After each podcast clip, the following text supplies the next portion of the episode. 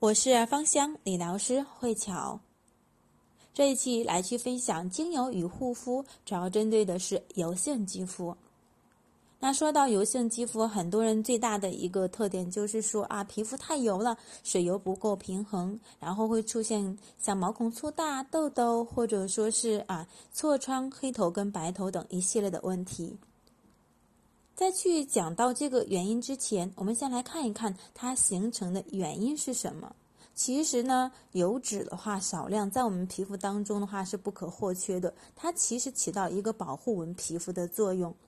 因为我们少量的一个皮脂，它也被称为是油性脂肪，或者说是少量的游离脂肪酸，经过我们的一个毛囊皮脂腺，然后导出来到达我们的一个皮肤表面。在这个过程当中呢，会有一部分的油脂在微生物的一个作用下合成一个脂酶，也就是甘油或者说是游离脂肪酸。而甘油我们生活当中比较常见，在很多的化妆品当中也会看到甘油的身影，它是一个保湿的成分。然后呢，再形成一个皮脂膜，达到一个补水跟保湿的作用。那在这个过程当中，也会有一部分的游离脂肪酸，它会形成一个酸性环境，来去抑制微生物的一个生长，从而达到呢皮肤微生物生态的一个平衡。可是呢，这个是属于我们比较常见的，也是最理想的一个状态，就是水油平衡，对吗？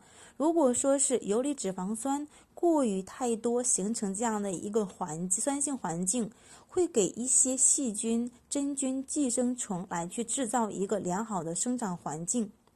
这是因为什么呢？这是因为我们的油脂过于旺盛而导致的。它还会出现像毛孔粗大。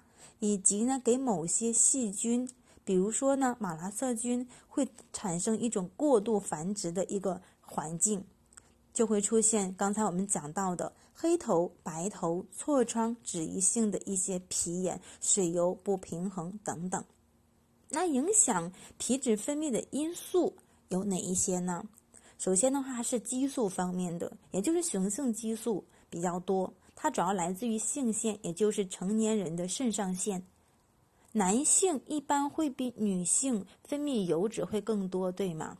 包括头发上面，或者说是脸上，一般都会比女性的话分泌这个油比较多一些。其实就是跟它的雄性激素有关系。第二呢，是经常吃一些奶制品，当然呢，酸奶除外，还有一些呢高糖之类的一些食品。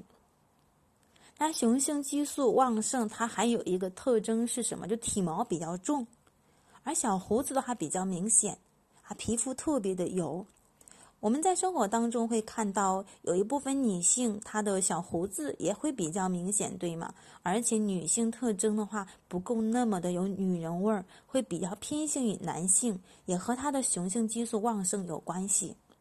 那还有一些疾病也会导致我们皮肤的油脂分泌过于旺盛，比如说呢，像一些多卵巢的一些综合症，或者说是肾上腺的一些增生或肿瘤。那目前经过一些研究，孕酮对于对抗雄性激素是有效果的，但是这个呢，也只是针对于女性皮脂分泌有效，针对于男性呢，目前还没有进行这样的一个验证。第二个原因呢是温度越高，皮脂呢分泌越活跃。在夏天的时候，皮脂分泌油脂会比冬天更多，所以冬天皮肤会干，对吗？所以这个是不难理解的。那第三个呢是精神方面的，因为紧张和激动也会增加皮脂的一个分泌。第四个原因呢是微生物，比如说我们的细菌过于太多，也会促进皮脂的一个分泌。因为很多的细菌它是需要吃一些油脂来去维持它们的一个生命的一个周期跟增长，所以它会让我们的皮肤产生更多的油脂，从而呢产生一个恶性的循环，毛孔粗大、黑头跟粉刺，以及呢一些玫瑰痤疮，对吗？所以要去减少我们的油光，减少皮脂的一个分泌。那需要哪一些方法呢？我们来给大家去支一个招。首先呢，一定要去做好清洁。晚上的话，一定一定要去用卸妆油哦。很多人会说我不化妆不用卸妆可以吗？真的是不可以的。我在前期的很多次的分享当中已经去分享了，这里呢就不多去说了。也可以在卸妆油当中或者说是洗面奶当中去加入薄荷精油。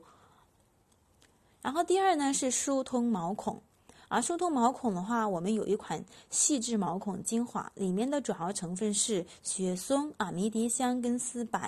啊，来去帮助毛孔去疏通的，或者说是你们自己也可以自制精华油来去刮痧、点穴和拨筋。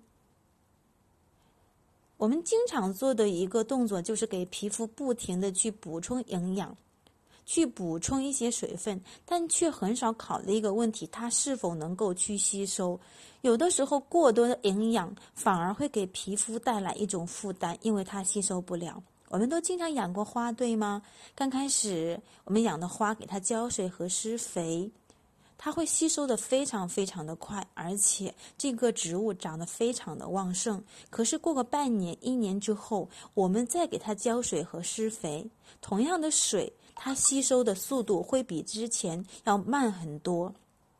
这是因为我们没有给它去做一个动作，就是松土。